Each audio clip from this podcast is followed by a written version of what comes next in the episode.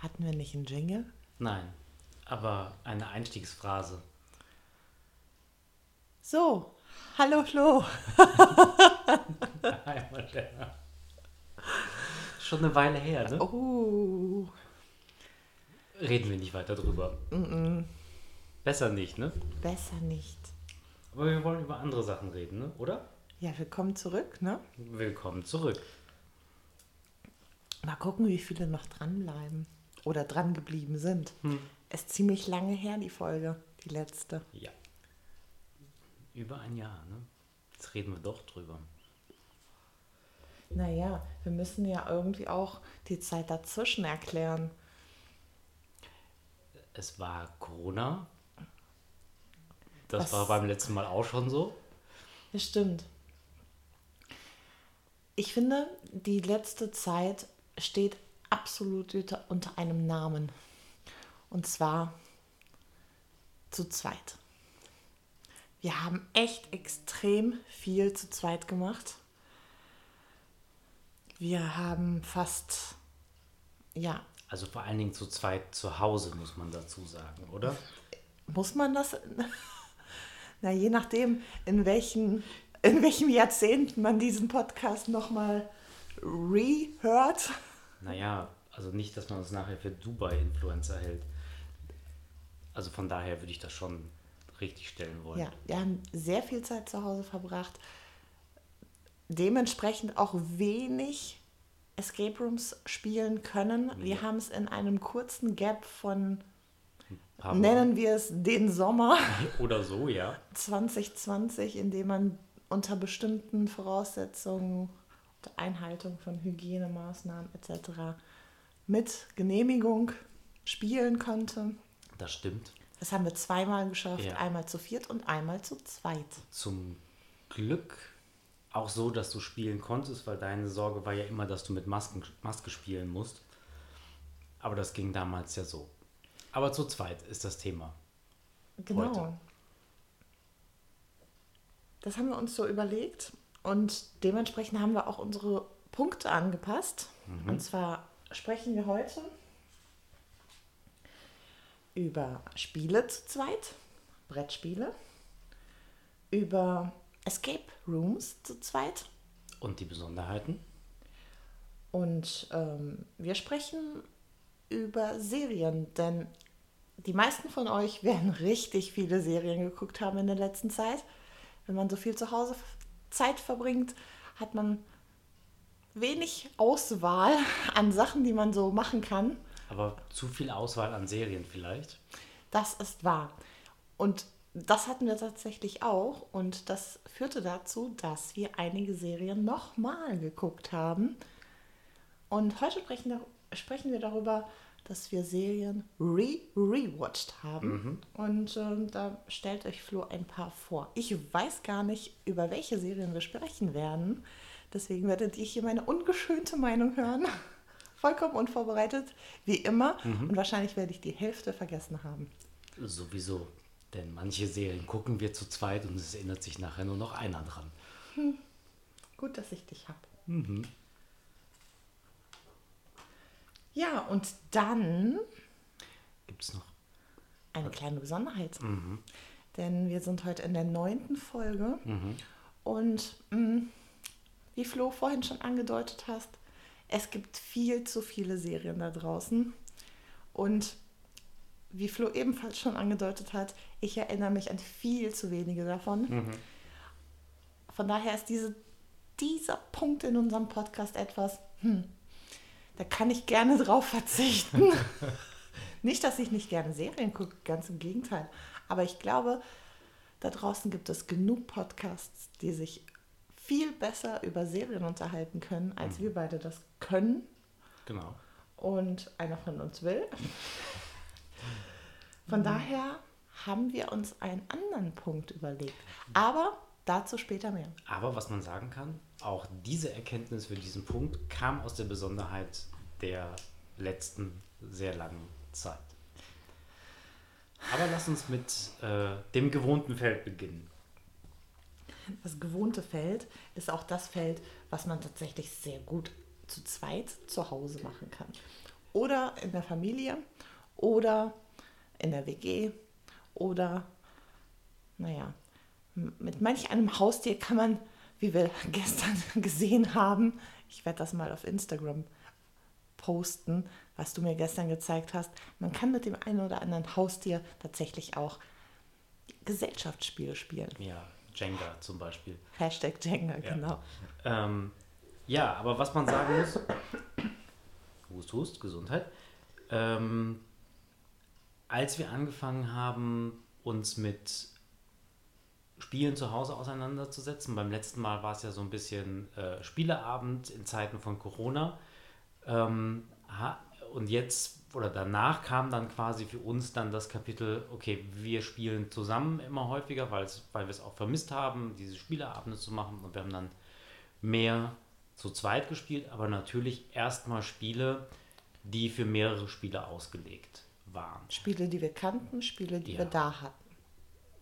Und Spiele, wo man dann auch sagen muss, wie Monopoly zum Beispiel, die machen dann nur einem Spaß. Ähm, und dann haben wir halt angefangen, ähm, uns damit auseinanderzusetzen. Was gibt es denn da überhaupt an äh, zwei Spielern Brettspiele? Ähm, und wir müssen dann schon sagen, dass wir schon in der Buchhandlung unserer Wahl standen, damals ging das, äh, und danach gefragt haben und äh, die Verkäuferin hatte uns zwar dann direkt was in die Hand gedrückt, aber das war mehr ein Partyspiel, muss man sagen. Ähm, so viel gab es dann zu dem Zeitpunkt nicht. Das mussten wir uns auch so ein bisschen erarbeiten und recherchieren und gucken, was gefällt uns und haben dann doch ein, zwei Sachen gefunden, die wir ganz spannend finden. Es gibt klassische Brettspiele, die ab zwei oder von zwei bis Spiele ausgelegt sind. Ähm, wir werden heute auch das mal gegenüberstellen. Ein Spiel, was tatsächlich nur für zwei Spiele ausgelegt ist mhm. und ein Brettspiel, was wir zu zweit und zu viert gespielt haben. Und da werden wir euch auch mal erzählen, wie da so die Unterschiede sind, was es bedeutet, wenn ein Spiel wirklich nur für zwei Spieler ausgelegt ist. Und das machen wir anhand von den beiden Spielen Spirit of the Wild mhm. und River oder The River. Ja. Beides sehr schöne Spiele, beides sehr schön gestaltete Spiele. Oh ja. Äh, beides Spiele äh, mit einer großen Taktikkomponente und beide Spiele, wo man sagen kann, dass äh, jedes Spiel oder jede Spielrunde ähm, anders ist. Ähm, aber dennoch war mein Gefühl, es gibt ganz klare äh, Unterschiede zu erkennen zwischen Spirit of the Wilds als alleiniges Zwei-Spieler-Spiel und River als Spiel für zwei bis vier Spieler. Dann fangen wir mal mit Spirit of the Wild an. Hier erstmal die Basics. Mhm. Spirit of the Wild ist bei Mattel erschienen. Letztes Jahr, es ist ein Corona-Spiel quasi, also 2020. Nick Hayes und Sid Weiler sind die Autoren, beziehungsweise die Grafik. Die wunderschöne Illustration stammen von Sid Weiler.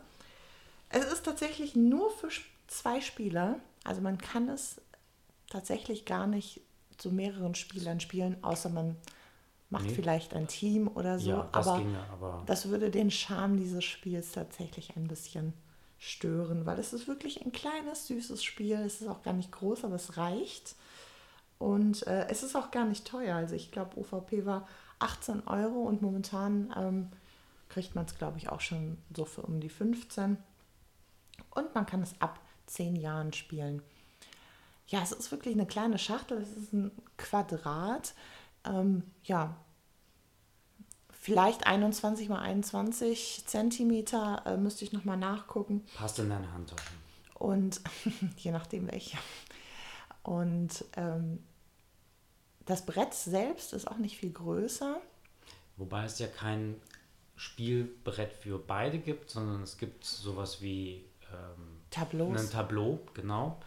Äh, und neben den Tableaus gibt es noch eine Kartenkomponente und eine Würfel, ach nee, Würfel ist falsch, ein Beutel, wo man Elemente draus genau. ziehen kann. Und zwar Edelsteine mhm. tatsächlich. Denn ähm, die Grundlage des Spiels ist tatsächlich ganz süß. Die Geschichte ist, ähm, dass im amerikanischen Glauben der amerikanischen Ureinwohner war es so, dass alles äh, Geister, also Tote werden zu Geistern, zu sogenannten Spirits. Und die Geister der Tiere steigen in, ähm, ins Universum zu den Sternen auf und kommen dann wieder und beschützen mhm. ähm, die Menschen auf der Erde.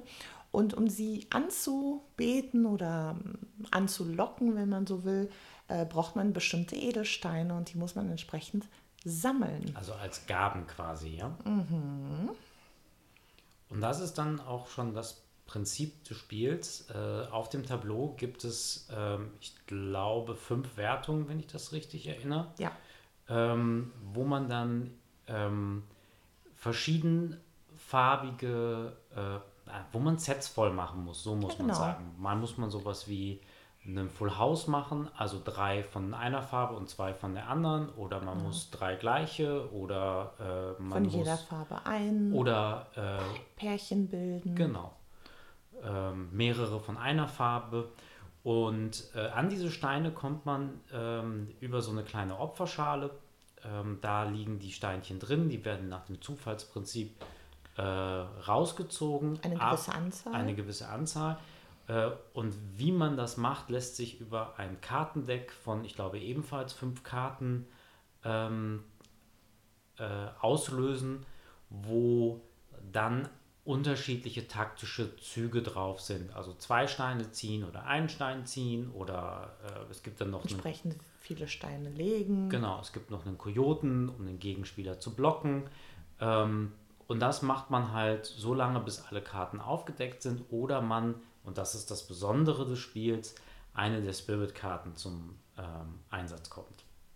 Denn damit setzt man alles wieder auf Null, hat alle Karten zur Verfügung und äh, kann dann noch ein, ich nenne es jetzt mal Special Move des Spirits äh, ausführen, der dann genau. taktisch dann nochmal das Ganze spannend macht, weil man das auch schon so zwei, drei Züge vorher planen kann. Und es geht halt darum, immer so ein bisschen das Tableau des anderen im Blick zu haben, ähm, ihn gegebenenfalls blockieren. Und das machst du gern. Ja, genau, weil so spielt man das. ähm, oder aber seine eigenen Züge vorbereiten. Es ist halt sehr kompakt und wenn man das Spielprinzip verstanden hat, ähm, entwickelt sich so ein bisschen äh, dieser Effekt, finde ich, ich weiß nicht, wie du das siehst, wie beim Kartenspiel, dass man also wirklich eine tolle Geschwindigkeit im Spiel drin hat. Der eine macht den Zug, äh, der nächste macht den Zug, weil er den Zug schon vorausgesehen hat. Oder aber dann das berühmte, oh, der andere macht was, was ich nicht vorausgesehen äh, habe. Und dann sitze ich erstmal da wieder und denke mir, was mache ich jetzt? Oft kann man nicht mehr zurück. Das stimmt. Es gibt ähm, einige dieser Spirit-Features, die dann sowas erlauben wie Wechsel ein Stein von einem ähm, Bereich in seinem Tableau zu einem anderen oder leg ihn zurück in die Schale. Mhm. Das ist meist der einzige Weg, wie man aus einer verzwickten Lage wieder rauskommt, weil ähm, manchmal muss man Steine ziehen und kann sie vielleicht gar nicht richtig ablegen. Mhm. Und dann ist das der einzige Weg, um da wieder Ordnung reinzubringen. Und wo wir bei den Steinen sind, neben den ganz normal farbigen Steinen, von denen es immer eine gewisse Anzahl gibt, mhm gibt es auch durchsichtige Kristalle. Mhm. Das sind besondere Steine. Davon dürfen auch immer nur eine Anzahl, ich glaube maximal drei, in der Opferschale, in der Opferschale liegen. Mhm. Danach muss man, ähm, helfen mir auf die Sprünge, alle austauschen alle oder ist austauschen. das Spiel beendet? Ah, nee, bei der, bei, der Anz bei der Mindestanzahl ist das Spiel dann sofort beendet. Genau. Ja, genau. Ah, dann sind es, glaube ich, eher fünf. Nagel ah, mich nicht drauf fest. Genau. Egal. Wir müssten noch mal reinschauen. Es steht in der Anleitung.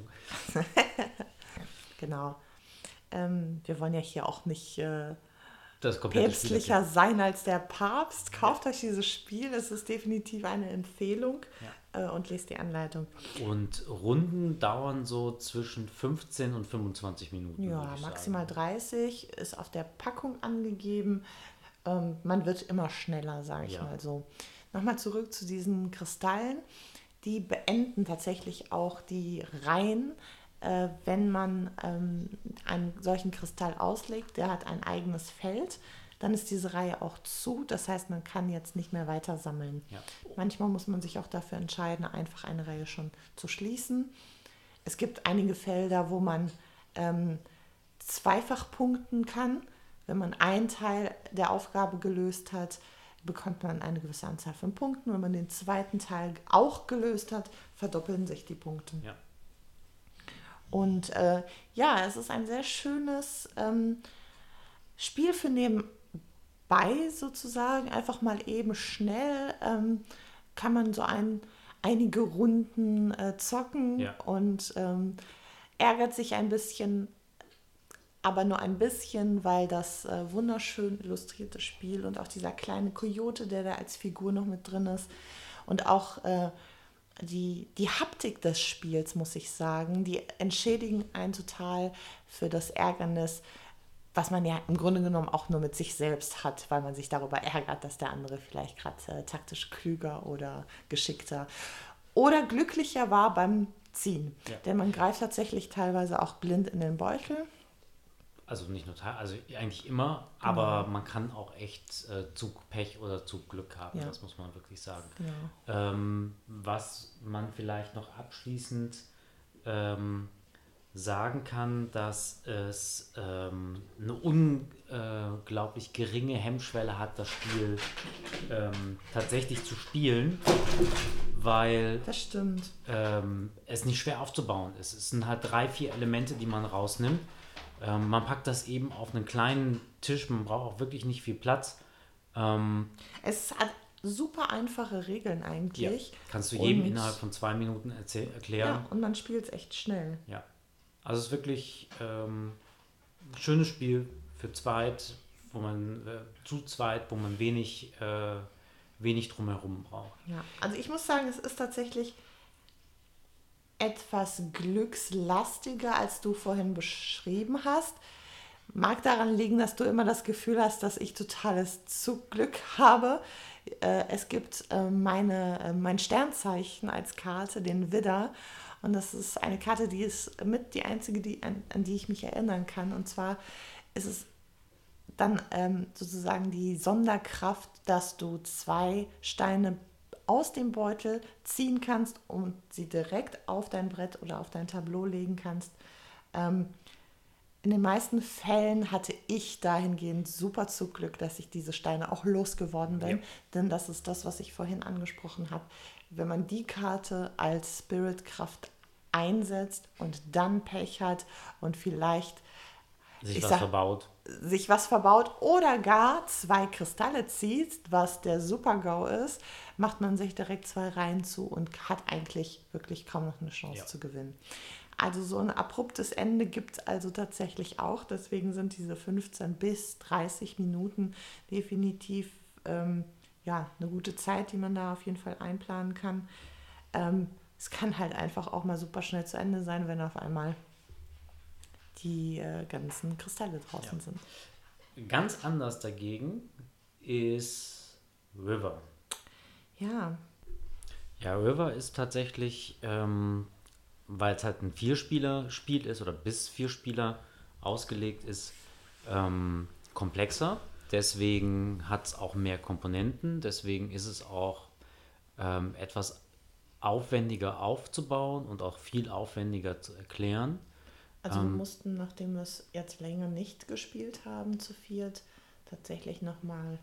die Regeln nachschlagen. Äh, und zwar von Anfang an. Und wir haben bis jetzt auch noch keine Spielrunde in einer neuen Konstellation gehabt, dass wir nicht mindestens ein, zweimal in die Anleitung gucken mussten.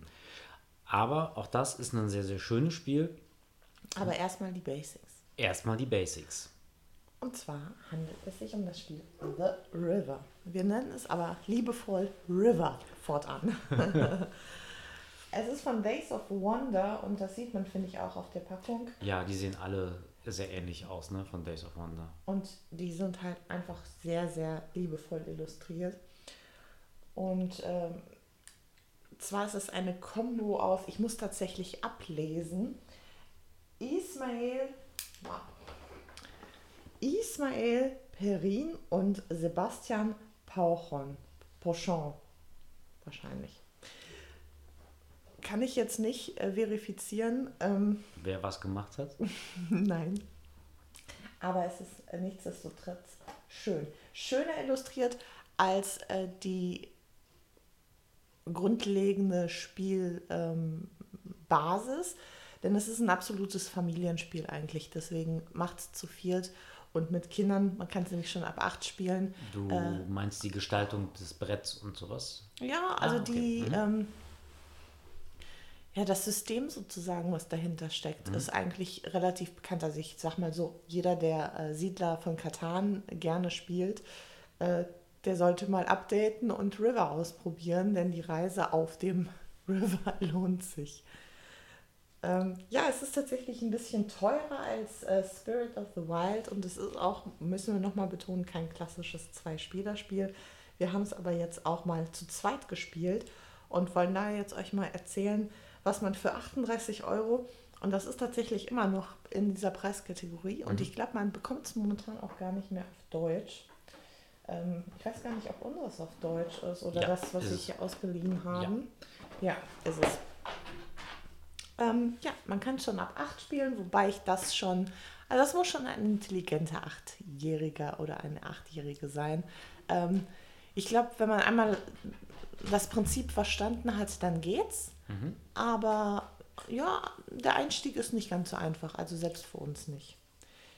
Ähm, ja, aber erzähl du doch mal, wie man River spielt. Wie man River spielt, ja. Also es gibt ähm, eine, eine Insel und auf dieser Insel gibt es unterschiedliche Felder für Aktionen, die man pro Runde ähm, ausführen kann. Das eine ist ähm, Ressourcen bauen äh, man, äh, oder abbauen. Man kann also äh, Holz aufnehmen, Steine oder also Gehstein oder Ziegel. Und dann gibt es halt noch äh, eine Joker-Ressource, die für jede Ressource, äh, Ressource eingesetzt werden kann. Das ist der Truthahn. Nahrungsmittel, genau. Das Nahrungsmittel, genau.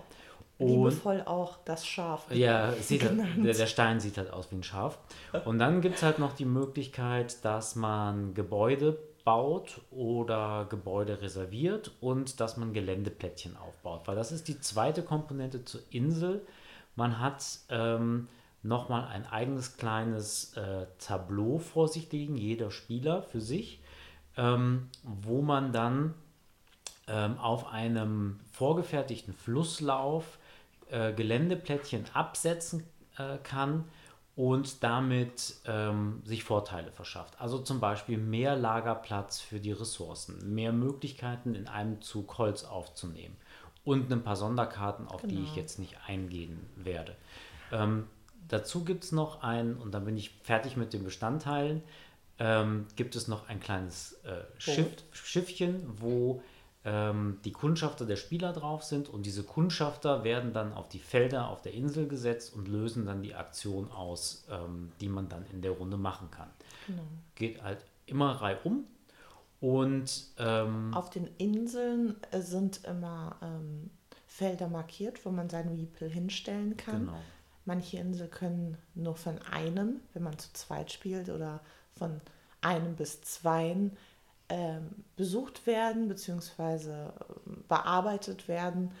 Und äh, andere Felder sind äh, offen, da kann man so viele Miepel von seiner eigenen Farbe oder ähm, es können allgemein einfach alle Miepel abgestellt werden. Also das äh, ist nicht begrenzt, das Feld. Ja. Das Spiel ist zu Ende, wenn ein Spieler seinen River mit Gebäudeplättchen vollgelegt hat oder aber wenn ein Spieler eine gewisse Anzahl von Gebäuden gebaut hat. Das sind, glaube ich, in der äh, Zweier-Version vier, in der äh, Vierer-Version fünf Gebäude, die man bauen kann. Äh, da gibt es halt Karten. Auf den Karten stehen, welche Ressourcen man braucht. Das heißt, das Ziel ist, oder das hauptsächlich dreht es sich darum, dann Gebäude zu bauen und halt sinnvoll sich diese Ressourcen zu erwirtschaften. Allein in der Erklärung hört ihr gerade raus, es ist halt etwas komplexer. Ähm, aber auch, es war sehr, sehr spannend anzusehen, wie sich ähm, das Spiel verändert hat in einem oder vom Vierspielerspiel zum Zweispielerspiel. Also, weil ich weiß nicht, wie es dir ging, aber die erste Partie River zu zweit war so, dass ich erstmal dachte, das ist ja komplett anders gerade. Man kann ja überhaupt nicht, man kommt gar nicht zum Spielen, weil man in der, die, die Runden sind wie viel, viel, viel kürzer als im Vierspielerspiel. Man hat weniger Möglichkeiten ähm, in einer Runde zu schaffen. Das heißt, die Züge verteilen sich automatisch auf mehr Runden, so war mein Eindruck zumindest. Ähm, und das hat bei mir erstmal zu einer großen Irritation geführt, die ersten zwei Spiele. Also man muss tatsächlich sagen, es ist ja auch ein bisschen ein anderes Spiel. Ja. Man spielt tatsächlich die andere Seite des Spielbretts. Man dreht das einmal um, das äh, Spielbrett ist markiert und auch die, ähm, die Steine oder die Plättchen, die man benutzen darf, sind markiert. Man hat auch viel weniger Resor Ressourcen. Ressourcen. Regie. Danke. Der musste ja. Von daher ist es tatsächlich auch ein bisschen ein anderes Spiel und das Spielgefühl war auch tatsächlich anders. Ich gebe dir recht, es ist tatsächlich so, dass man viel weniger schafft in einer Runde. Die Runden sind ganz logisch auch viel kürzer. Man muss ja viel kürzer warten, man hat viel weniger Zeit zu überlegen. Ja. Es kann einem aber auch entsprechend weniger verbaut werden. Also die Wahrscheinlichkeit, dass jemand äh, eine Insel, auf der du gerade abbauen willst, besetzt in der Runde, wenn noch zwei weitere nach dir dran sind, oder drei sogar, ähm, ist tatsächlich, äh, ja, also es verändert sich im Spiel viel mehr, als es sich äh, verändern kann, aufgrund der Tatsache, wenn man nur einen Gegner hat oder Mitspieler. Mhm. Also was, was ich dann nach diesen ersten zwei Spielen Irritation sehr positiv fand, dass ähm, im Vergleich zum Vierspieler-Modus man viel mehr gegeneinander spielt. Im Vierspieler-Modus war mein Eindruck, dass man seinen Stiefel durchspielen konnte und immer mal wieder so den Moment hatte, fuck, ähm, äh, da hat mir jetzt jemand durch, durch Zufall was verbaut. Aber im Zweispieler-Modus kannst du gar nicht anders spielen, wie bei Spirits auch, als deinen Gegner ganz klar im Auge zu haben, zu gucken, was er macht, auf welche Karten er gegebenenfalls, auf welche Gebäude er gegebenenfalls spielt, ähm, seine Züge auch zu unterbinden, weil man halt auch manchmal an den Punkt kommt, dass man selber gar nichts anderes machen kann. Das fand ich jetzt so vom, ähm, vom von der Intensität, so bezeichne ich das jetzt mal, spannender als äh, im Vierer-Modus. Ja, man kann seine Gegner oder in dem Fall seinen Gegner deutlich besser im Auge behalten. Ja. Und die Taktik- oder Strategievariante oder Komponente ist tatsächlich erhöht oder erhöht her. Als in der Vierer-Version, ja. Genau. Ja. Also es macht definitiv super viel Spaß, auch zu zweit. Ähm, es war eine super schöne Abwechslung. Wir haben uns, uns tatsächlich ausgeliehen von äh, äh, J&P. Ähm, wir werden es gerne nochmal mit jemandem Neuen ausprobieren. Mhm. Also vor allem möchte ich es auch mal erklären, ohne dabei in die Regeln zu gucken. Ja. Und ähm, ich glaube, das wird auch nochmal anders. Ja. Ähm, weil wir in der Konstellation mit J&P einfach äh, zwei Bauch- und zwei, Strate zwei Bauchspieler und zwei Strategen am Tisch sitzen haben. Und äh, das ist eine ganz spannende Kombination und das wird sich in einer anderen Konstellation auch auf jeden Fall nochmal anders spiegeln. Ja. Aber ich finde, was man merkt, und da kommen wir vielleicht auch schon direkt zum Vergleich. Ne? Mhm. Ähm, bei Spirits hat man das Gefühl, ähm, anders als bei, bei River, also ich finde, man merkt, dass es nur für zwei Leute ausgelegt ist. Man hat nicht das Gefühl, dass es irgendwas zu viel oder irgendwas zu wenig gibt, ähm, wenn man bei, bei River an der einen oder anderen Stelle sich dann so denkt, okay, warum ist das Feld jetzt hier noch frei? Wer schafft es denn überhaupt, all seine äh, Gebäudeplättchen äh, zu legen? Ähm, oder aber so Sachen wie, ähm, dass äh, die Truthahnschafe nicht ausreichen, aber man trotzdem sie eigentlich benutzen möchte. Ähm, das waren alles so kleine Störgefühle, würde ich sagen. äh, die sich bei Spirits einfach nicht äh, einstellen. Selbst wenn in den Regeln bei Spirits etwas nicht klar umschrieben war, haben wir relativ schnell für uns gesagt bekommen, ähm, das sind dann, das ist logisch, dass es jetzt so sein muss. Ja. Und bei, bei River merkt man in der Zweispieler-Version, das, das stellt sich nicht ein. Das sind immer mal so Dinge, die dann einfach unkommentiert unklar sind, Ja. ähm, mit denen man sich dann aber irgendwie Arrangieren arrangiert. muss. Ja, genau. Ähm, wo es allerdings nicht so kompakt und so dicht und so klar ist wie bei Spirits. Ja. Ich könnte jetzt kein Beispiel anführen, aber es ist ist so ein Gefühl gewesen, ne? so Kleinigkeiten, die sich irgendwie gesammelt haben. Und um den Vergleich abzuschließen, ähm, können wir ja mal zu unserer altbewährten Kategorie zurückkommen Ja. und das Ganze mal in Zahlen darstellen. Ich mache mir ja immer kurz vor den Aufnahmen meine Gedanken und du machst es eher so ganz aus dem Bauch heraus, Ja. spontan. Da sind wir mal unterschiedlich. Ach, nur da. Nein, aber gespiegelt unterschiedlich. Tatsächlich Normalerweise mache ich, ich mir doch die Gedanken vorher. Hm, Das ist wahr, das ist wahr. Ja, das Zweispieler-Strategiespiel Spirits of the Wild mal in Zahlen. Äh, aus meinem Blickwinkel. Das mystische Strategiespiel um wertvolle Steine ist es hier beschrieben. Und ähm, das hatte ich ja eingehend auch schon des Öfteren erwähnt. Ich finde, das Material ist wirklich schön. Ich habe hier meine Zahl einmal nach unten korrigiert, weil mir aufgefallen ist im Vergleich zu River tatsächlich aber auch erst, dass ich finde, was ein bisschen schade ist, ist, dass es sehr plastiklastig ist. Also alle Komponenten sind äh, aus ähm, Plastikmaterial, allerdings von der Haptik sehr, sehr schön. Also es sind wirklich kleine Handschmeichler, diese ähm, Diamanten oder Edelsteine. Ja.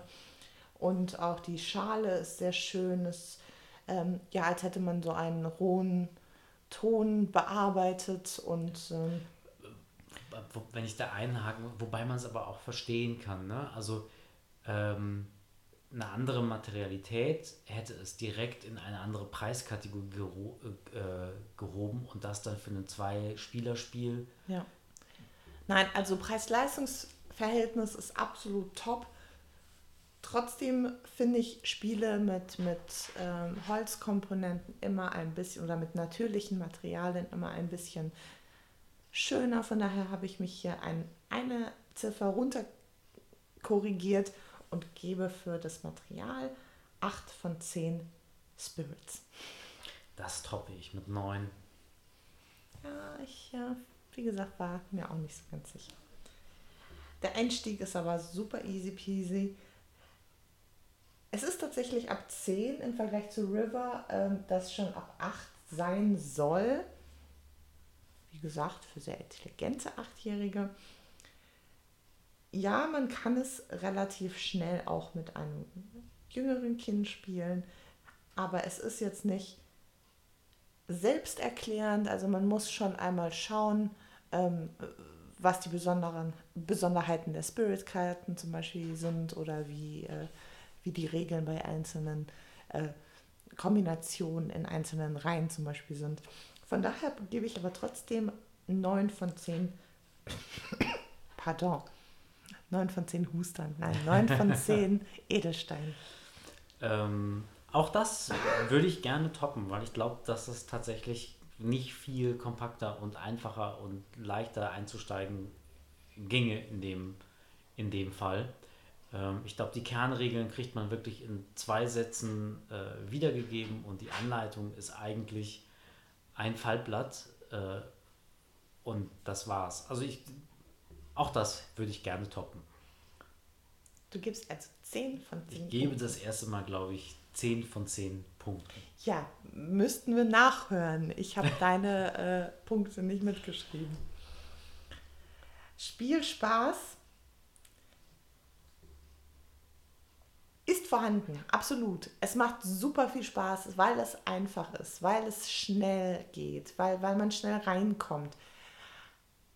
Es gibt Varianz, ja, Aber es ist auch, ich sag mal so, nach fünf, sechs Spielrunden denkt man sich dann auch, okay, lass uns jetzt mal was anderes spielen. Vor allem, wenn es irgendwie so einseitig ist, wenn immer der andere gerade glücklicher ist, was sein, was sein Spielglück angeht.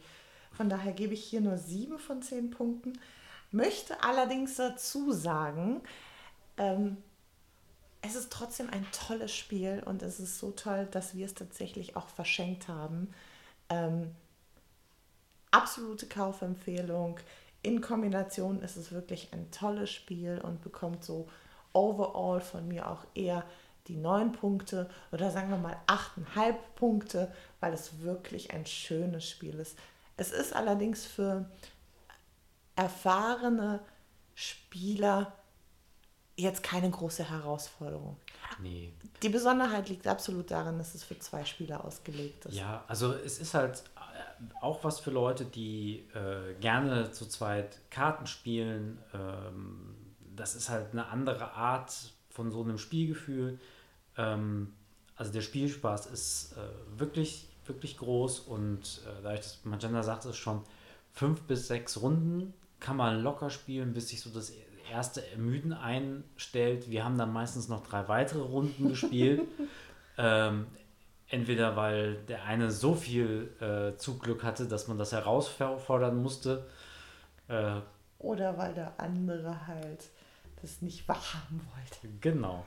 Ähm, also von daher schließe ich mich da den Bewertungen äh, gerne an. Du gibst auch sieben Punkte. Ja. So, dann drehen wir den Spieß jetzt mal um und du sagst mir, was du in Zahlen gesprochen von The River hältst. Vom Material meinst du? Damit fangen wir an, ne? Ja, also, das ist alles, ähm, dass das Brett ist, es ist Familienspiel esk gestaltet, so würde ich es jetzt mal sagen. Wir haben viele Holzkomponenten dabei. Das kann man so machen, das hat man in der Art und Weise auch schon das ein oder andere Mal gesehen. Das Tolle, die Illustrationen sind die Umverpackung oder ist die Umverpackung. Ähm, es gibt jetzt keinen äh, schönen Schnickschnack, was das Einsortierungssystem gibt und Überraschung auf der Packe, Packung. Das ist sehr solide. Ich würde sagen, das ist eine 6. Ja. Ich gebe sieben Punkte, obwohl ich ja acht aufgeschrieben habe. Aber deine meine Argumente, Argumente mein, mein Rant haben mich, mich selbst korrigieren lassen. Wie findest du den Einstieg in The River? Der Einstieg ist tatsächlich ein bisschen komplizierter. Also ähm, man muss die Anleitung definitiv lesen. Man muss dann auch beim ersten und zweiten Spiel noch zweimal reingucken. Man musste auch in die Anleitung reingucken, als wir es nochmal zu zweit gespielt haben. Ähm, das ginge, glaube ich, auch einfacher. Also von daher wäre ich hier auch bei eher so sechs Punkten. Du hattest es vorhin ja erwähnt. Wir hatten, glaube ich, ich erinnere mich, auch fragliche Situationen, als wir zu viert gespielt haben. Also das ein oder andere Mal waren die Regeln nicht ganz eindeutig. Ja. Zumindest haben wir sie unterschiedlich ausgelegt. Ähm, ähnlich war dann der Übergang in den Zweispieler-Modus. Da gab es tatsächlich bei uns auch also zwei, mindestens zwei, drei Situationen, in denen wir in den Regeln nicht klar ersehen konnten, wie diese Situation, Situation jetzt weitergeht oder ausgeht oder bewertet wird. Ja. Von daher gebe ich für den Einstieg sechs Punkte, weil wenn man es einmal durchschaut hat, ist man eigentlich drin ja. und es ist dann auch selbsterklärend. Ja. Man weiß dann, was man zu tun hat und muss sich dann überlegen, wie man das anstellt. Also spätestens beim dritten Spiel ist man drin, würde ich sagen, ja. Was sagst du zum Spielgefühl? Das Spielgefühl bei River ist, ähm, wie ich eben schon mal ausgeführt habe, in der äh, Zweispieler-Modus äh, nochmal kurz kurzweiliger als im Vierspieler-Modus. Es ist ähm, ein sehr durchdachtes Spiel, sehr strategisch auch. Ähm, mir gefällt das gut, ich spiele das immer sehr, sehr gerne, weil es hat auf so einem sehr schönen mittleren Niveau ist, würde ich sagen. Ja. Es, ist, es ist nicht zu schwer im Spiel. Man muss, es ist auch nicht zu langwierig, ja. man spielt keine zwei Stunden oder sowas in der Richtung oder anderthalb. Ähm, aber es ist, also es ist nicht super herausfordernd. Ja, aber auch nicht zu einfach. Ja. Ne? Ähm, es hat Wie gesagt, die Dynamik ist auch ganz gut. Ja. Man wird halt immer wieder in seiner Überlegung ähm, wieder umgeworfen und muss sich neu positionieren und ja. strategisch umdenken. Ähm, es ist ein typisches Worker-Placement-Spiel. Äh, ne? Also du setzt einfach deine Miepel ein, du machst was, du legst aus, du nimmst ein und du erkundest. Also äh, wie gesagt, wer Katan spielt oder kennt, dem wird das sehr, sehr schnell auch ähm, ein Begriff sein und man wird das Spiel fühlen. Ja. Äh, und ich habe es so bei sechs gefühlt. Ja, ich hätte es tatsächlich ne, äh, trotz der Bewertung vorher ein bisschen höher bewertet. Ähm, also da wäre ich tatsächlich eher bei einer 7 bis einer 8. Ähm, auch wenn ich jetzt nicht mehr Gründe dafür ins äh, Feld führen kann, aber es heißt ja auch Spielgefühl und es ist vielleicht ja auch hier und da einfach mal auch ein bisschen irrational an der Stelle. Ja. Also für mich ist definitiv das, was es so ein bisschen runterzieht, dass man halt immer mal wieder Punkte hat, wo man irgendwie, wo es unklar ist. Ja. Und das mag ich nicht. Ja. Weil wenn man anfängt, äh, seine eigenen Regeln ähm, aufzustellen, weil es notwendig ist, nicht weil, keine Ahnung, man irgendwie eine Familientradition hat und man spielt Monopoly halt Auf schon immer so, dann ähm, ist das irgendwie splenig und nett. Aber wenn man irgendwie gezwungen ist, seine eigenen Regeln aufzustellen, weil es irgendwie nicht eindeutig ist, das finde ich dann irgendwie schade. Ja. Aber es ist ein schönes, unaufgeregtes Spiel. Ähm, trotzdem würde ich äh, die kleinere Schachtel auf die große Schachtel stellen und sie sind beide schön quadratisch. ähm, on top ist definitiv Spirit of the Wild bei ja. mir. Also wir haben es nicht, äh, nicht einfach nur so verschenkt, sondern weil es einfach wirklich schön ist und es und das gern weiterempfiehlt, ja. Man, es ist ein schönes Geschenk, es ist ein schönes Mitbringsel. Also wenn man mal irgendwie nicht weiß, was man äh, jemanden mitbringen kann, den man besucht oder mal ein kleines Geburtstagsgeschenkchen braucht. In diesen Zeiten ist das, glaube ich, wirklich auch viel wert. Ja. Ja, so viel dazu, so viel zu den Spielen. Genau, dann können wir eigentlich schon direkt äh, weitermachen mit der nächsten Kategorie, würde ich sagen.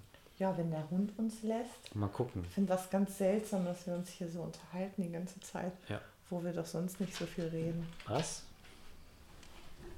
Sie war heute so genervt von uns, sie hat sich die ganze Zeit versteckt und brauchte Me-Time. Tja, und wenn wir Me-Time im Ausland haben wollen oder brauchen. Oh, schöne Überleitung. Dann äh, suchen wir uns einen Escape Room. Denn das ist eine Freizeitbeschäftigung und der eine oder andere mag sich vielleicht erinnern, dass ich mir das ja auch vorgenommen habe, auch wenn es mir momentan tatsächlich sehr erschwert wird, äh, im Ausland und in unseren äh, Urlauben Escape Rooms auszuprobieren. Und da wir meistens zu zweit Urlaub machen, bedeutet das auch, ich muss sie mit dir machen. Ja. Ähm, das haben wir ein paar Mal schon gemacht und wir haben das auch schon in älteren Folgen äh, dann gesagt und ausgewiesen. Wir haben immer mal wieder auch so ein bisschen ähm, probiert einen Punkt zu machen, wie unterscheidet sich das zu ähm, Escape Rooms mit mehreren Leuten und würden da jetzt gerne noch mal ein bisschen genauer drauf eingehen. Ja, also wir werden uns auf jeden Fall in dieser Folge wiederholen müssen, weil wir haben es eingehend erwähnt, äh, die Folge startete damit, wir hatten tatsächlich sehr viel Zeit zu Hause und gar nicht so viel Zeit, um Escape Rooms zu spielen. Zu unserer Schande müssen wir gestehen, wir haben einen virtuellen Escape Room in der Pipeline. Wir haben einen Gutschein dafür, aber irgendwie kommen wir nicht dazu. Also. Es fehlen die Anlässe tatsächlich. Das ist so etwas, was man dann doch nicht nur zu zweit spielen will, weil da geht natürlich auch irgendwie dann der Charme des Ganzen verloren. Ja. Pardon.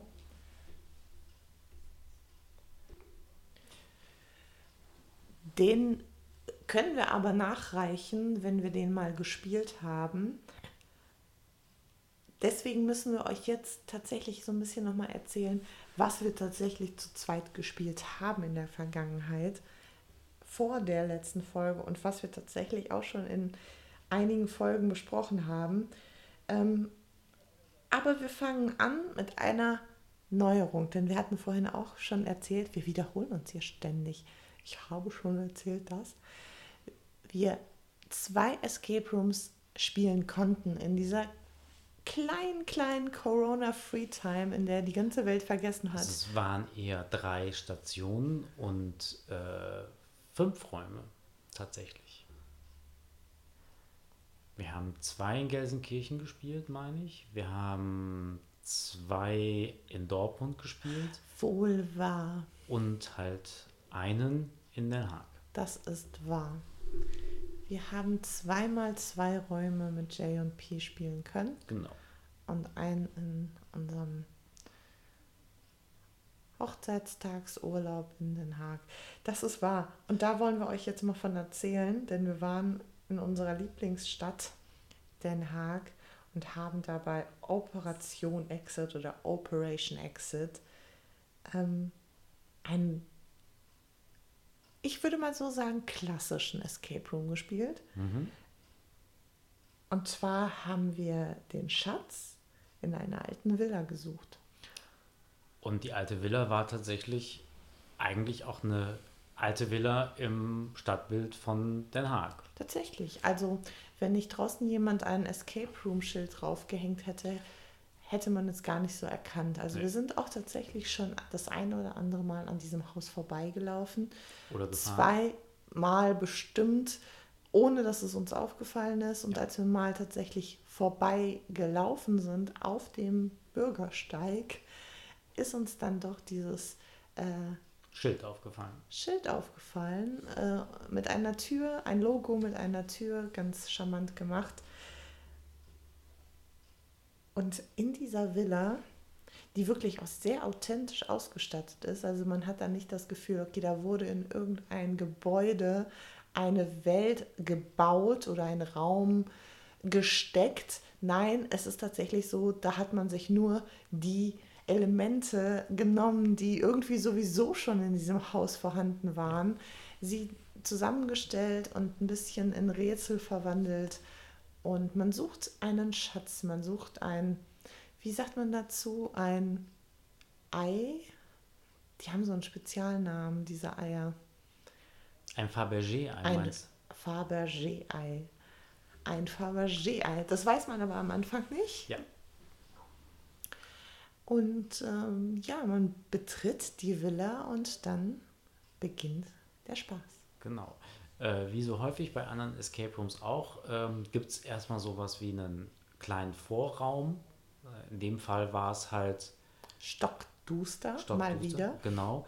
Das ist, war die einzige Kulisse, die tatsächlich ein bisschen äh, gepreppt war, also wo, Ja. wo nicht der Eindruck des Herrenhauses aufrechterhalten wurde, sondern man war irgendwie in so einem gefühlten dunklen Garten, musste irgendwie. Ja, man war sozusagen vor der Tür. Genau. Also man, obwohl man sich schon in dieser Menschen befunden hat, war da natürlich die Rezeption und die Toiletten und man stand mehr oder minder in so einem Treppenhaus, in so einem Holztreppenhaus und dann standen da noch ein paar Sofas und es hing das große Gemälde des äh, Herrn des Hauses an der Wand. Und dann betrat man den Escape Room durch ein wunderschönes, riesiges Tor, eine Holztür. Doppelflügig. Und als diese sich hinter einem entschloss, ähm, schloss, war dann das Licht tatsächlich aus und man ertastete ähm, ja, Gestrüpp, Plastik, Gestrüpp. Blumen, Genau. Plastik. Und man musste dann irgendwie ähm, einem kleinen Licht folgen und dann konnte man dann äh, das Licht wieder aktivieren, sodass man dann sehen konnte, wo man sich dann befand. Und dann sah man, dass man auf einer Türschwelle stand sozusagen. Äh, man hatte ja Briefkästen und die Klingel und eine weitere Eingangstür, dann entsprechend die Tür zu der Menschen ja. äh, mit einem Briefschlitz und äh, man musste dann natürlich, äh, war einem sehr, man, es war einem direkt klar, okay, da ist eine weitere Tür, diese Tür muss man öffnen. Wir brauchen einen Schlüssel wie tun wir das? Genau. Und, also, äh, und wie häufig bei äh, Escape Rooms mit diesen Vorräumen hat man dann da so fünf, sechs, sieben Rätsel, die man kombinieren muss und dann geht es halt weiter äh, in den Raum. Ähm, der war dann wirklich sehr erhalten, so mit ganz hohen Decken, viel Holzvertäfelung, äh, schön eingerichtet. Ja, so ein alter Ledersessel ja, stand eine Truhe, da. Ähm, ein, ein alter Sekretär.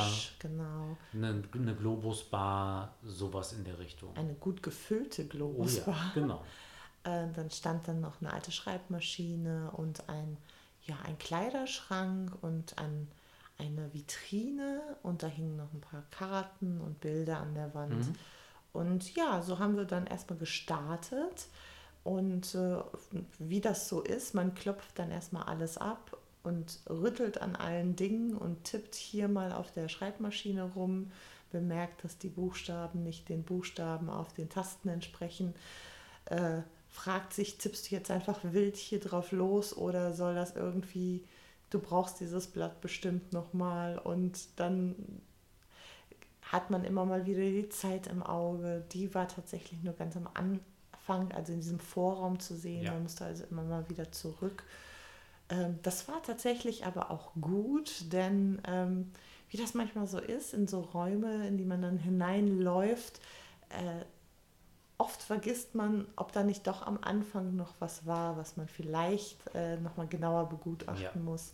Also vor allen Dingen ähm, da sind wir, glaube ich, wieder bei der äh, Thematik zu zweit. Wenn wir Räume zu zweit spielen, haben wir so eine Phase, wo wir beide die, die Räume erstmal sondieren, Sachen irgendwie rausschmeißen. Oh, also nach vorne holen. Wir haben da ja mittlerweile auch so ein bisschen Systematik. Wir fangen auch an Gegenstände, die wir gefunden haben und mit denen wir nichts anfangen können und Gegenstände, die wir schon benutzt haben, an einem Ort zu sammeln, ne, ja. ne, dass wir sie immer im Blick haben das hat sich irgendwie so jetzt so rauskristallisiert.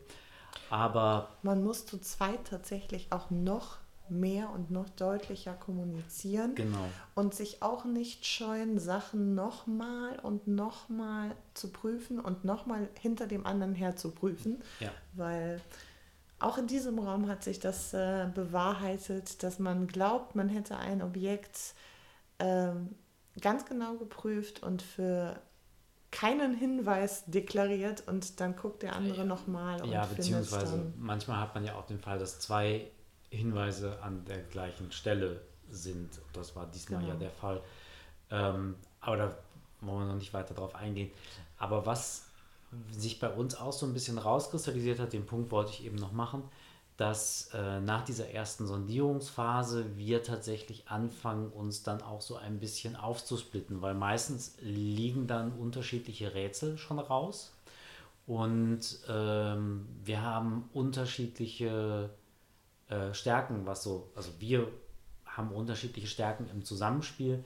Ähm, Magenta kann zum Beispiel sehr gut äh, Worträtsel und Kombinatorikrätsel lösen ähm, du tust dich aber zum Beispiel, äh, ähm, sagst du ja selber, schwer mit einer gewissen Art von Schlössern. Über die haben wir auch schon mal geredet. Diese, äh, wie war nochmal der spezielle Name? Ich habe ihn gerade vergessen. Das sind so mehr kombinatorische Schlösser. Eigentlich ist es auch eher sowas wie ein Buchstaben-Zahlenrad, was man ja, immer wieder. Das, das kennt man, das ist so ein klassisches, das gibt es. Äh, fast in jedem Escape Room. Ich komme nur leider. In, in alten Escape Rooms oder in ja. Escape Rooms der ersten Generation gibt es das oft. Das ist so ein sehr schönes, verspieltes kleines Teil, was man so aus dem Da Vinci Code kennt. Ja, so eine genau. kleine Kapsule, wo man die, die richtige Zahlen-Buchstaben-Kombination, ich glaube, das sind sieben bis zehn Zeichen, die man da in Reihe bringen muss, ja. bevor sich das Ding dann äh, verdrehen und öffnen lässt und auseinanderziehen lässt. Ja. Ähm, ja, das ist es nämlich ähm, der Raum wirkt super authentisch und es gibt tatsächlich überraschenderweise auch Rätsel, äh, Elemente, die in ihrer Funktionalität neu für uns waren. Also wir mussten tatsächlich mit, mit Luft im weitesten Sinne arbeiten. Das haben wir in, in einer derartigen Form noch nicht gehabt. Mhm. Ähm, war, war ganz, ganz spannend, sich da selbst so heranzutasten. Was ich sagen will, ist, dieser Raum wirkt sehr authentisch, weil er halt so äh, wenig gepreppt werden musste. Allerdings ist es eher ein älteres Exemplar von Escape Rooms. Es sind eher, was man vielleicht auch an diesem Da Vinci-Rätsel sieht, äh, es sind eher klassische Rätsel. Es ist eher ähm, man hat auch so ein bisschen das Gefühl, so ähnlich wie in dem Escape Room in Lippstadt, dass da jemand sich diese Rätsel selber ausgedacht hat. Ne? Das ist jetzt nicht eine. Nichts Adaptiertes, sondern schon so irgendwie, ähm, ja, so natürlich entstanden ja. aufgrund der Begebenheiten ja. des. Äh, äh, der Story, die dahinter steckt und der Gegenstände, die man sowieso so zur Verfügung hat. Ja, und wie der Raum halt geschnitten ist. Genau. Ja, das ist es nämlich im Vergleich zu äh, Lippstadt. Da hatten wir in Folge 6 schon mal drüber gesprochen, als wir in der Mystery Lounge waren und dort äh, ja, das Dr. Spoon Rätsel gelöst haben in zwei Teilen. Ähm, es ist so ein, so, ein, so ein schönes Element, wenn man sieht, wenn Herzblut irgendwo hineingesteckt wurde. Mhm. Wir wurden dort begrüßt und ich finde es immer super schön, wenn sich die ähm, Spielleiter in die Rolle so. in mhm. die Rolle begeben und tatsächlich einen die Geschichte so ein bisschen erzählen und das merkt man dann auch in den Details. Also in der Mystery Lounge in Lippstadt war es ja auch so, das ist so ein Familienunternehmen, will man sagen, und da ähm, wir hatten das auch schon mal in einer Folge erwähnt, es gibt ja Spiele, die man sich so kaufen kann, äh, Spielpakete, Escape Rooms, äh, die man sich dann kaufen kann, wo man sich sozusagen die Geschichte kauft und die Systematik und auch so weit, dass man so, sogar die, die Räume, die Gestaltung ja. kaufen kann. Kommt dann irgendwie Bühnenbau und baut dir da in deinen Raum einen Escape Room hinein. Und ja, wenn das so, so handgemacht ist, will ich fast sagen, dann sieht man, wie schön man ähm, ja, Detektiv sein kann und äh, das so ein bisschen umkehrt und Rätsel sozusagen erfinden kann. Mhm. Aber wenn du Lippstadt gerade ansprichst, weil das finde ich nämlich, oder finde ich sehr spannend, wenn man jetzt äh, nochmal guckt, im Dr. Spoon Raum, Raum, Raum im Dr. Spoon Raum hatten wir ähm, die Gegebenheit, dass das ein, das war ja der erste Raum, der da gemacht wurde, wo ganz, ganz viele Mathe-Rätsel drin waren. Ja. Du erinnerst dich. Und das ähm, ist ja auch immer, das mag ich ja besonders das gerne. mögen wir beide nicht so gerne. Und wenn äh, 90% der Rätsel aus Mathe-Rätseln bestehen. Und dann noch Physik und Chemie und sowas dazu. Kommt. Ja. Das war auf jeden Fall anstrengend. Wir haben diesen Raum auch nicht bestanden. Das haben wir bis jetzt niemandem erzählt äh, aber was man dann gemerkt hat, und das ist dann halt, glaube ich, auch nochmal ein, äh, ein großer Aspekt des zu zweit Spielens, während sich auf der einen Seite, oder des nur zu zweit Spielens, wenn sich auf der anderen Seite, einen Seite so ähm, Taktiken ergeben und man weiß, was die Stärke des einen und die Stärke des anderen ist. Es kann einem auch passieren, dass man auf einen Raum trifft, wo man keine Stärke hat und dann einfach da steht wie der Vollhorst. Und an dieser Stelle muss ich tatsächlich nochmal auf den Spielleiter hinweisen, denn das absolut nicht negativ oder böse gemeint, das ist ja auch etwas, da muss man zum einen Talent für haben und zum anderen das auch, das entwickelt sich ja auch. Das muss man ja, und wenn man vielleicht die Rätsel selbst nicht erfunden hat oder gar das Spiel gar nicht so oft gespielt oder geleitet hat, dann kann man das auch nicht so gut können. Und in diesem Familienunternehmen in Lippstadt bei der Mystery Lounge wurden wir in diesem ersten Raum, den wir da gespielt haben, ähm, das Krankenzimmer oder das, das, die Praxisraum, der Praxisraum, es war tatsächlich ein Einraum-Escape mhm. Room, da wurden wir von dem Sohn des äh, Betreiber-Ehepaars äh, durchgeführt. Und der hat unsere ähm, Bitte nach wenig Tipps und nur nach Aufforderung wortwörtlich genommen. Und ähm, most of the time hat er uns einfach machen lassen. Mhm. Und wir haben äh, uns in unserem Ehrgeiz gepackt gefühlt und auch wirklich irgendwie viel, viel zu wenig gefragt. Also ja, es war, beziehungsweise die Rätsel waren halt auch so, dass wenn man, man daran sehr, sehr lange gearbeitet hat. Man hat ein Rätsel relativ schnell gefunden, weil ich meine, so ein, das war ein 10 Quadratmeter Raum. Ja, ja. Die Rätsel waren sehr schnell ersichtlich, aber ja. auch hier war es noch stärker so, wie du vorhin ähm, über den Raum in Den Haag gesagt hast. Da waren an der gleichen Stelle teilweise ein oder zwei Rätsel an der gleichen Stelle verborgen, die man anders miteinander kombinieren musste und die für was anderes standen. Ja. Und da musste man sich umso mehr immer wieder die Sachen nochmal angucken und neu kombinieren. Ja. Wir haben also fast alle Rätsel gefunden. Wir wussten nur manchmal nicht, äh, wie wir den, dieses, dieses, diese Masse an, an Hinweisen zusammenbringen Aber sollten. beziehungsweise äh, ein bisschen anders habe ich schon in Erinnerung, ähm, dass die Rätsel auch so waren, dass uns der Spielleiter teilweise gar nicht helfen konnte, weil wenn du es nicht richtig, also wenn du es nicht richtig mathematisch lösen kannst, woran wir ja zum Teil auch gescheitert sind, ah. dann konnte er uns auch keinen weiteren Tipp geben, außer die äh, finale Lösung.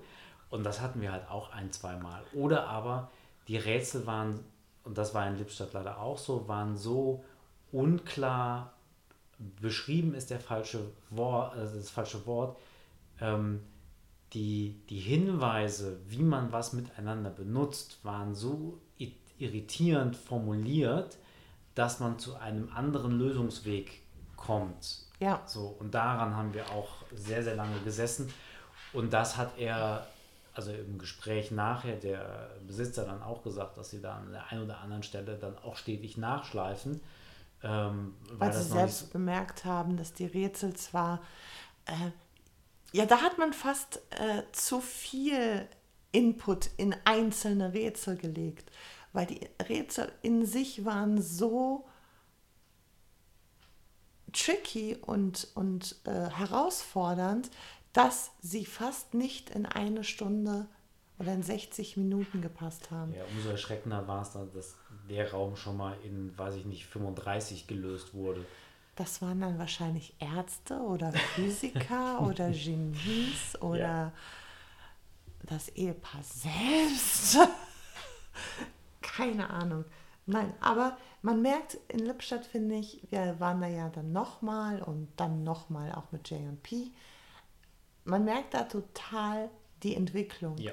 Und ähm, wie hilfreich es tatsächlich ist, und das haben wir ja jetzt mittlerweile von fast jedem Betreiber gehört, wie hilfreich es ist, selbst zu spielen, ja. woanders zu spielen, im zu Ausland fragen, zu spielen. Feedback einzuholen. Ja, weil dadurch wird das eigene kreative Denken und die neue Kombinatorik geschult und wir hatten es ja auch schon total oft, gibt es Rätsel, die sind von der Systematik her identisch, aber so schön in die Geschichte eingewoben und in die, in die Details und in die Objekte in den Räumen, dass ähm, man auch erst hinterher in der Retrospektive und im Gespräch darauf kommt, hey, das war doch eigentlich genau wie das mit den Krawatten, ja. äh, nur andersrum. Ja, ja, genau. Genau, genau. Ja.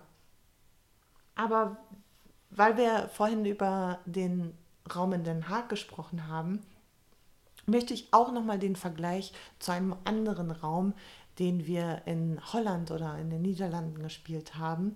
So hat man zwei ähm, Gegenpole oder Vergleichsmöglichkeiten? Vergleichsmöglichkeiten von Räumen in einem Nachbarland, die, beide, die wir beide auf Englisch gespielt mhm. haben mhm. und die aber total unterschiedlich sind, wie ich finde. Und wir hatten tatsächlich in Folge 3 schon mal von The Dark Park in Zötermeer gesprochen, wo wir die Honeymoon Suite verloren haben. Oder also, wo wir nicht aus der Honeymoon Suite entkommen sind. Ja. Also ich bleib dabei, das ist immer noch einer der besten Escape Rooms, die wir gespielt haben, meiner Meinung Ja. nach. Ein, einer von den neun, die wir im Sommer gespielt haben, ist da fast gleich auf. Aber ähm, das, auch wenn ihr das nochmal nachhören möchtet oder euch erinnert, ähm, der war schon wirklich unheimlich dicht, atmosphärisch, viele Special Effects, der war Super überraschend. toll von den Rätseln, äh, kaum etwas, was wir so schon mal gespielt hatten. Dann nur im Nachhinein. Ja, äh, genau. Wieder, ne, das, was ich vorhin gesagt habe, dass man dann im Nachhinein daran messen kann, Ja. Vergleiche ziehen kann. Ja. Ähm, was, Den könnte ich auch sofort nochmal ja, spielen. ich wüsste, äh, also die Rätsel, Also ich weiß die Geschichte noch Ja. und ich weiß, äh, wie die Räume sich angefühlt haben. das eine oder aber, andere Rätsel vielleicht auch noch. aber ich wüsste zu keinem Rätsel auf Anhieb die, die Lösung. Ich weiß vielleicht noch das ein oder andere Rätsel, Ja. wie es funktioniert hat Ja. oder was es war. Ja. Aber ich wüsste jetzt nicht, äh, ah, wenn ich eins von den Rätseln vor mir hätte, ah, das geht so und so. Was man vielleicht auch dazu sagen muss, und dann sind wir, also äh, vielleicht liegt genau das daran, dass man äh, da auch so eine leichte emotionale Achterbahnfahrt äh, durchläuft. Dadurch, dass alles so ein bisschen auf Grusel gemacht ist, dadurch, dass äh, diese Schreckkomponente, wenn auch nur ganz klein, ja auch eine Rolle spielt, hat man vielleicht deswegen auch gar nicht so ein Gefühl oder den Fokus auf die Rätsel selber gelegt. Man hat sie zwar gelöst, aber man hat sie nicht so verinnerlicht und visualisiert, weil da was passiert ist, hier ist was passiert, hier Ja. wurde man erschreckt, da kam man nicht raus. Ja. Ähm, der Zeitdruck war halt viel immenser. Es war auch ein Raum, wo viel mehr durch den Spielleiter mit uns kommuniziert wurde, Mhm. ohne dass Tipps im eigentlichen Sinne gegeben Ja, wurden. stimmt, das haben die auch sehr schön verbaut. Ja, also es ist so ein Raum gewesen, wo wirklich sehr viele ähm, kleine Nachrichten kommen, äh, schriftlich äh, oder via Audio oder äh, Bildmaterial. Ja. Ähm, das ist wirklich auch etwas, was ähm, hervorzuheben ist.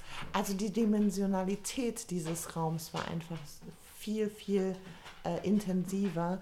Und ähm, Dark Park hat tatsächlich noch andere Stationen, die wir, sobald das wieder äh, halbwegs möglich ist oder safe möglich ist, äh, definitiv auch mal ansteuern sollten. Ähm, was ich da tatsächlich nochmal ganz schön finde, ist, dass ich mir vorstelle, wenn man den Raum tatsächlich mit mehr Spielern spielt, äh, dass sich das anders anfühlt, als wenn man das zu zweit und dann halt noch auf seiner Hochzeitsreise äh, spielt. ähm, weil das ja, wie gesagt, schon ein emotionales Erlebnis ist. Ich glaube, das geht verloren, wenn man da nicht, also wenn man da mit mehreren Personen durchgeht.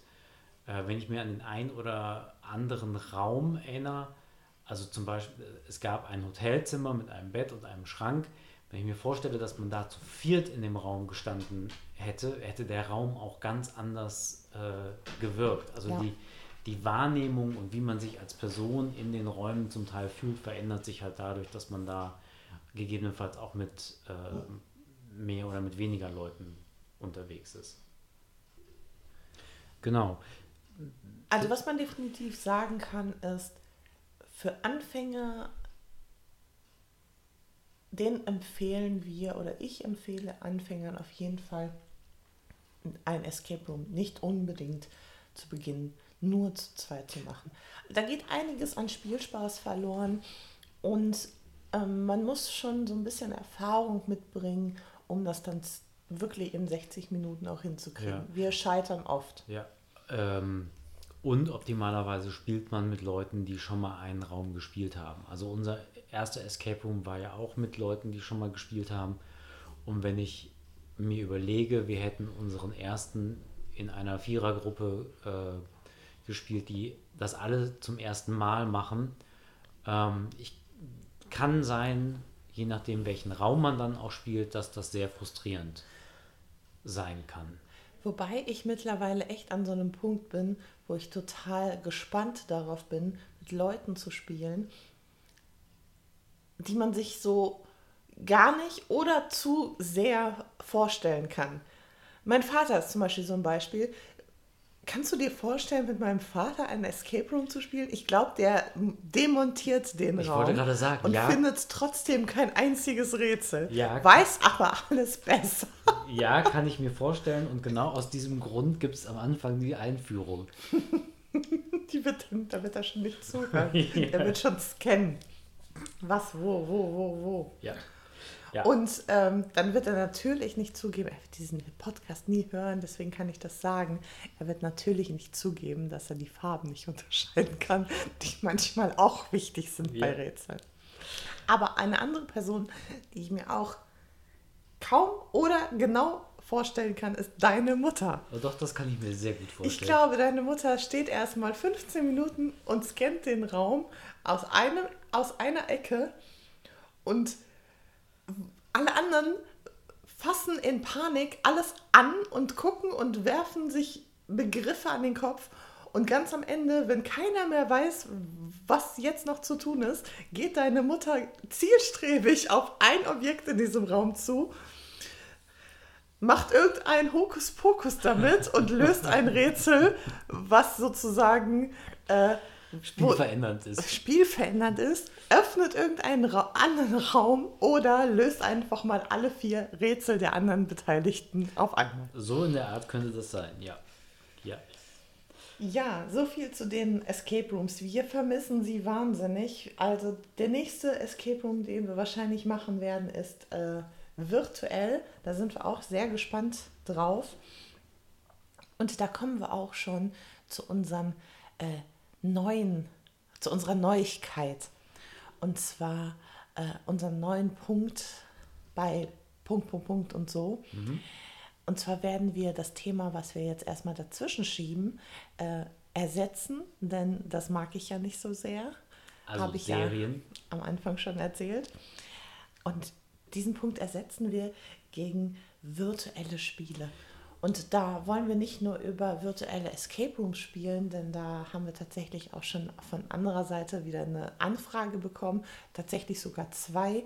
Ähm, wir werden gefragt, wie denn so virtuelle Spiele eigentlich sind und wir können da gar nichts drüber berichten Bis jetzt nicht, nein.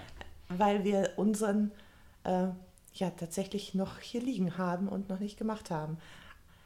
Aber nicht nur das, wir werden auch über ähm. Computer und Konsolenspiele sprechen, genau. Ja. Aber äh, worüber wir da genau sprechen und was äh, wir bereits in unserer Zweisamkeitsepisode ausprobiert haben an virtuellen Spielen zu zweit, das erzählen wir euch gleich. Jetzt erzählst du mir erstmal ein Thema, von dem ich keine Ahnung habe. Serien, ja. Ähm, und zwar haben wir das mit in, unserem, in unserer zu zweit Folge drin, weil wir in dem vergangenen äh, Jahr auch tatsächlich viele Serien geguckt haben, ähm, aber sich dann bei uns so ein bisschen zwei Dinge eingeschlichen haben. Nummer eins ist, es fehlt irgendwie die große Blockbuster-Serie, die jeder guckt, sowas wie Game of Thrones, würde ich sagen. Also, ähm, wo man wirklich dann über mehrere Wochen da hängt und auf die nächste Folge wartet. Es gibt viele Serien, die irgendwie gleichwertig sind, wo sich das aber irgendwie auch nicht so einstellt, also sei es jetzt The Handmaid's Tale oder andere Dinge, die wir schon so geguckt haben, die ein, super Niveau haben, das tolle Serien sind, aber es fehlt so irgendwie wieder dieses, die, die große, die große Serie, ähm, Über die jeder spricht. genau, Breaking Bad, ähm, Sopranos, The Wire, was auch immer man dann noch, nicht gesehen, nein, äh, nicht. ähm, Lost damals, ähm, nicht gesehen. und darüber ähm, sind wir dann über diesen, diesen ersten Punkt, dass diese Serie fehlt und über den zweiten Punkt, dass wir, oder ich habe das zumindest bei mir festgestellt, ich weiß nicht, wie es bei dir ist, man hat ein so großes Angebot, dass man ganz vielen Serien gar nicht mehr so die Chance gibt, sich die, äh, also ich sag mal so, diese zwei, drei, vier Folgen vielleicht reinzukämpfen. Das ist auch etwas, was mir aufgefallen ähm, ist. Und das Oder andere, man findet den Ausstieg nicht mehr. oder man also, findet, genau, dass man halt, Beziehungsweise man bricht irgendwo im letzten Drittel dann ab. Also das hatten wir jetzt sowohl im Rewatch als auch bei neuen Serien, dass also ich zumindest irgendwann ausgestiegen als bin und auch, auch bei Serien, die wir eigentlich sehr mögen, wo wir eine neue Staffel angefangen haben, aber Ja. die Staffel nicht zu Ende geguckt Ja. haben.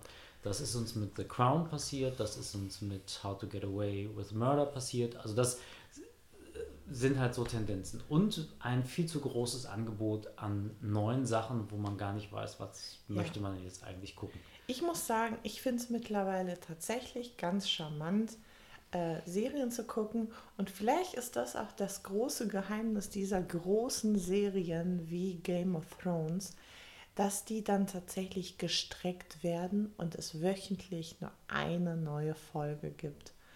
Ähm, dadurch hat man ein dauerhaftes Vergnügen. Wenn man mal eben so ein Binge-Watching-Wochenende hat und eine Serie zur Hälfte durchsuchtet und von acht Staffeln die Hälfte mal eben am Wochenende durchguckt, dann ist das in der Retrospektive wahrscheinlich wie als hätte man einen langen Film geguckt. Ja, gut, man muss dazu sagen, dass das Niveau auch, also dieser großen Serien auch ein, ein ganz anderes ist als jetzt, ähm, ich sag mal, von den Sachen, die, ähm, ja, die zwar gut sind, ne, die gut geschrieben sind, die tolle Charaktere haben, aber dann vielleicht nicht das Momentum haben, dass man sagt, okay, das ist was Neues in dem Zeitpunkt. Ähm, ja, aber was ich auch spannend finde, weil das Thema ist Rewatchen, dass wir äh, in der Zeit viele Serien nochmal gerewatcht haben und ich fand, da haben sich unterschiedliche Dinge eingestellt. Ähm, ich kannte es zum Beispiel, dass ich ähm, viele Serien äh, wieder habe, um ein bestimmtes Gefühl wieder zu haben. Also einige kennen ja oder haben sicherlich auch sowas wie eine Einschlafserie, ähm, die man anmacht, die man fast auswendig sprechen kann ähm, äh, oder mitsprechen kann, äh, die einem einfach ein gutes Gefühl geben, vielleicht aber auch ein schlechtes Gefühl geben oder ein anderes Gefühl äh, wieder hervorholen. Ich finde, das, das kannte ich. Ähm, ja, Einschritt, Einschlafserien sind Sachen, die, die stören nicht. Ne? Das sind so Einschlafserien, das ist die gleiche Kategorie wie äh, wenn man Single ist und alleine wohnt und nach Hause kommt und den Fernseher anmacht, und, um einfach nur Hintergrundgeräusche zu Ja, haben. genau. Das sind so Sachen wie Friends, wie New Girl, wie ähm, How I Met Your Mother. Bang Theory. Das sind Genau. so Sachen, da kann man einfach auch irgendwo einsteigen und wenn man drei, vier Folgen verpasst hat, weil man eingeschlafen ist und nicht mehr weiß, Ja. was habe ich eigentlich zuletzt noch gesehen, ist es im Grunde genommen auch nicht schlimm. Ja, meistens sind das Comedy- oder Dramedy-Formate, ne? relativ kurz. Ähm, Mit einer sich durchziehenden Hauptstory und, Ja. und Story-Arcs, Ja. äh, die dann irgendwie sich von Folge zu Mhm. Folge spinnen, die aber auch nicht komplex sind, ne? Genau. relativ schnell erzählt sind. Ähm, was ich aber beim Rewatchen von äh, zwei, drei Serien ähm, bemerkt habe, die wir jetzt geguckt haben, Kimi zum Beispiel oder Orange is the New Black, äh, ist, dass man tatsächlich beim zweiten Mal gucken ähm, häufig an den Punkt kommt, dass man sich denkt, da kann ich mich überhaupt nicht dran erinnern. Haben wir das überhaupt gesehen? Haben wir das überhaupt Haben wir die gesehen? Folge übersprungen? Sind wir in dieser Folge eingeschlafen? Genau, das ist äh, so ein Punkt. Nein, aber man sieht auch tatsächlich, also Kimi ist ein schönes Beispiel, finde ich, weil wir da tatsächlich einmal durchgebinged haben. Irgendwie in so einer, in so einer, ich weiß gar nicht, was für eine Phase das war. Irgendwie so eine, oh, wir brauchen Als, Instant als es Feierabend gerade, als oder es gerade so. neu war tatsächlich, ne? Nee, jetzt meine ich beim Rewatch. Ach so, beim ne? Rewatchen. Das war irgendwann einfach so, was gucken wir jetzt? Lass uns irgendwas Seichtes gucken. Und waren dann, also ich zumindest für meinen Teil war positiv überrascht und habe gedacht, ach Mensch, ja, deswegen fandst du das so lustig und all das hast du fast schon vergessen Ja. oder damals nicht wahrnehmen können. Oder man nimmt auf einmal eine tiefere Ebene von, von, ähm, Story. war. Story oder auch Humor war. Ähm, was das Schöne an Kimi war, ist, dass wir das beendet haben mit dem äh, Netflix Special Film, ähm, der ja interaktiv ist und den man in verschiedenen, ja, je nachdem, für welchen Weg man sich entscheidet oder welche Auswahl man trifft, die man tatsächlich mit seiner Fernbedienung treffen kann. Also das gab es auch schon mal bei ähm, Black Mirror zum Beispiel. Das sind immer so Folgen, die bei Netflix äh, mit so einem ähm, speziellen Symbol markiert sind. Das Spannende daran ist, wir haben uns dann äh, tatsächlich zur Aufgabe gestellt, äh, ein möglichst langes Erlebnis zu generieren, indem wir möglichst immer die falsche Entscheidung treffen, die die irgendwie zu keinem positiven Ergebnis führt. Und äh, bei dem Kimi-Film äh, haben sie es auch ganz schön umgesetzt, indem man dann in so einer ähm, Off-Perspektive landet, wo dann ein Protagonist erklärt, ja, also nee, wenn Das wir das nix. jetzt gemacht hätten, dann wären wir auf jeden Fall nicht da gelandet, wo wir eigentlich jetzt sein müssten. Von daher vergessen wir das alles wieder und spulen zurück und dann wird alles zurückgespult und dann muss man diese Entscheidung nochmal treffen, hat dann eine Auswahl weniger, kann sich dann nochmal falsch entscheiden und vielleicht auch noch ein drittes Mal und dann wird man in die richtige Wahl gezwungen.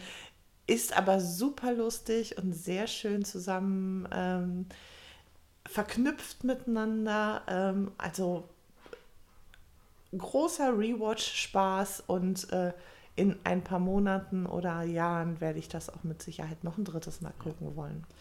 Ähm, was aber auch tatsächlich, du hast es gerade angeschnitten, äh, sehr schön ist zu erleben, wenn man beim zweiten Mal gucken erst richtig begreift, wie gut äh, die Serie geschrieben ist und wie, ähm, wie viel ähm, gesellschaftlicher Kontext drin ist oder wie mutig die Serie war. Das, das ging mir bei Orange so, dass ich da bei drei, vier Folgen gedacht habe, wow, das haben die zu dem Zeitpunkt schon thematisiert und jetzt ist diese Diskussion erst bei uns in Deutschland angekommen. Das äh, hatte ich ähm, bei dieser Thematik Black Lives Matters, äh, die sie äh, äh, in den Kern einer Folge gesetzt haben, das Oder auch MeToo. MeToo, äh, äh, Abschiebung von ähm, in den USA geborenen äh, Migranten, Kindern.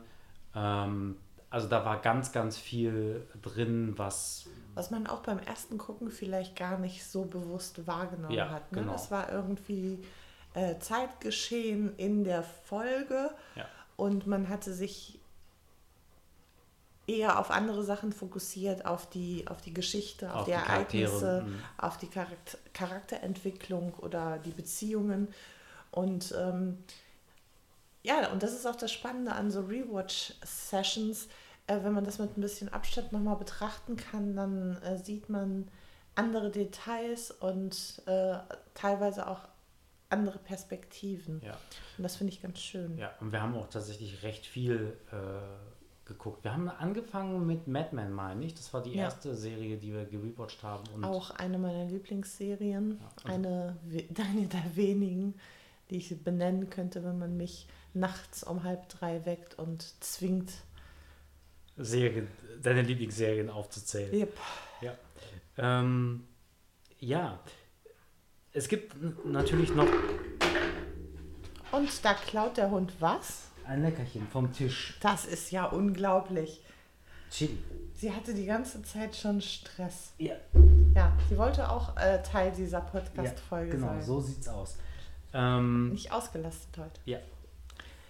Es gibt tatsächlich noch zwei, drei Serien, die ich gerne mit dir rewatchen würde. Für dich ist, wäre es dann aber kein Rewatch, sondern ein Watch-Watch vielleicht. Ich weiß nicht.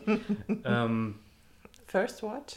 First Watch, genau. Ähm, ich bleibe bei Sopranos The Wire. Äh, und wenn du Lost noch nicht gesehen hast, auch darauf würde ich mich einlassen. Ähm, vielleicht können wir dann da, weiß ich nicht, in den nächsten, irgendwann in 100 Folgen wieder über Serien reden. Ähm, Also, da wäre dann meine erste Wahl Lost tatsächlich. weil ich da sehr kontrovers, eine sehr kontroverse Meinung zu habe, beziehungsweise eine sehr diffuse. Das, was ich so von außen äh, mitbekommen, gehört. gehört und welche Impression oder welches Gefühl ich von dieser Serie habe, ist so äh, konträr und widersprüchlich, dass ich äh, mir denke, ja, das musst du, musst du mal selbst ja, schauen. Das ist auch wovor, das Serienerlebnis, muss man ja, sagen. Ja, wovor es mich ein bisschen scheut, ist, dass es tatsächlich, äh, ich stelle mir vor, dass es ein sehr langwieriger Prozess ist, weil, wenn ich mich nicht irre, sind es sehr viele Staffeln mit recht vielen langen Folgen. Ja, also es sind äh, sieben Staffeln, glaube ich, und auch tatsächlich mit äh, vielen Folgen pro Staffel. Ich, ich meine, ah, ich so dachte, es wäre elf und 23 Folgen, 45 Minuten. Ich meine, es wären sieben. Ja, das müsstest du besser wissen als ich. Das stimmt, tue ich aber nicht. Deswegen lassen wir das ja auch. Ja, eine Sache möchte ich trotzdem noch ans Ende dieser wunderschönen Kategorie, die hiermit ihr Ende findet. Sie wird zu Grabe getragen. Dieser Punkt wird zu einem Ausrufezeichen. Und ich beende diesen Punkt mit einem mit einer Serie, die ebenfalls auf die Liste meiner Lieblingsserien gewandert ist und die jetzt schon äh, Rewatch würdig ist und die ich am liebsten jetzt schon rewatchen würde, obwohl wir gerade in der im ersten Drittel der zweiten Staffel sind. So. Und das ist Snowpiercer. I'm loving it. Das ist eine tolle Serie, die auch den Faktor hat, dass man ein verlängertes Serienspaßgefühl hat, weil sie wirklich nur einmal die Woche released wird und wir uns selbst auch noch die äh, suchtbedingte äh, Challenge auferlegt haben, dass wir nur alle zwei Wochen gucken, weil wir es nicht ertragen, nur eine Folge, nur zu, eine sehen. Folge zu sehen. Und deswegen verlängern wir den Zeitraum, in, der wir, in dem wir warten müssen, äh, dahingehend, dass wir wenigstens an einem Abend nur einen Cliffhanger ertragen müssen. Ja. Und jetzt komme ich nochmal in einen wunderschönen Übergang, denn Man ich hätte komme, die Pantomime zu diesem Übergang sehen müssen. Denn ich komme zu unserem Cliffhanger dieser Podcast-Folge, die viel zu lang wird äh, und die wir doch schneiden müssen, weil Madame hier also der äh, Hund. das nicht das, das nicht erste Mal nicht das erste Mal gestört hat. Wir haben es nur geschafft, vorher immer rechtzeitig auf Pause zu drücken. Naja, wir werden das also zusammenschneiden und bei der nächsten Zusammenkunft werden wir einen neuen Punkt ergänzen und da, der ist virtuelle Spiele. Und da wollen wir über ein paar Spiele äh, auf einer Konsole sprechen und zwar auf der PlayStation 4. Mhm. Und das sind ebenfalls Spiele, die äh, wir zu zweit gespielt haben. Genau. Und zwar sind das sogenannte, und die Recherche, um das überhaupt herauszufinden, hat mehrere Tage gedauert. Ja, versucht mal na, Spiele nach zwei Spielermodus zu googeln. Ihr findet nichts. Ihr findet aber was unter dem Begriff Couch Games. Yep. Couple Couch Games.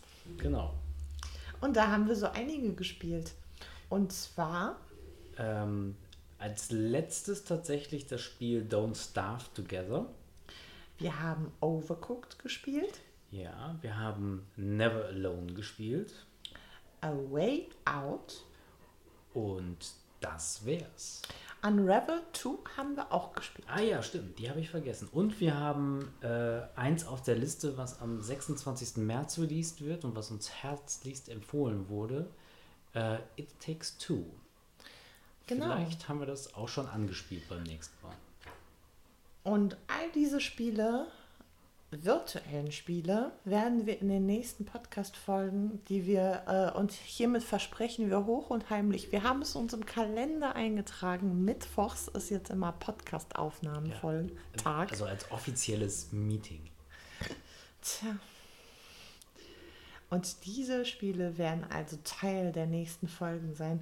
Und ich habe mich hier so lustige kleine ähm, Sternchen gemalt, äh, so als erstes Gefühl, was eine Bewertung der Spiele angeht.